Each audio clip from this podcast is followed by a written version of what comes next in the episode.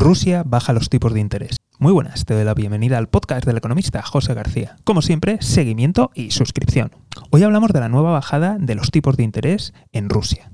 En esta ocasión han pasado del 14% al 11%. Estamos hablando de una bajada del 3% o, de lo que es lo mismo, 300 puntos básicos. Y como te puedes imaginar, esto es una barbaridad. Y no solamente por la cantidad, sino que además tenemos que tener en cuenta que la inflación en Rusia supera el 17% de tal forma que esto nos da una señal inequívoca de la mala situación que afronta la economía rusa en los próximos meses. ¿Y tú qué piensas? ¿Cuál es tu opinión? Como siempre, estaremos muy atentos y si no te quieres perder nada, seguimiento y suscripción. Nos vemos aquí en el podcast del economista José García. Un saludo y toda la suerte del mundo.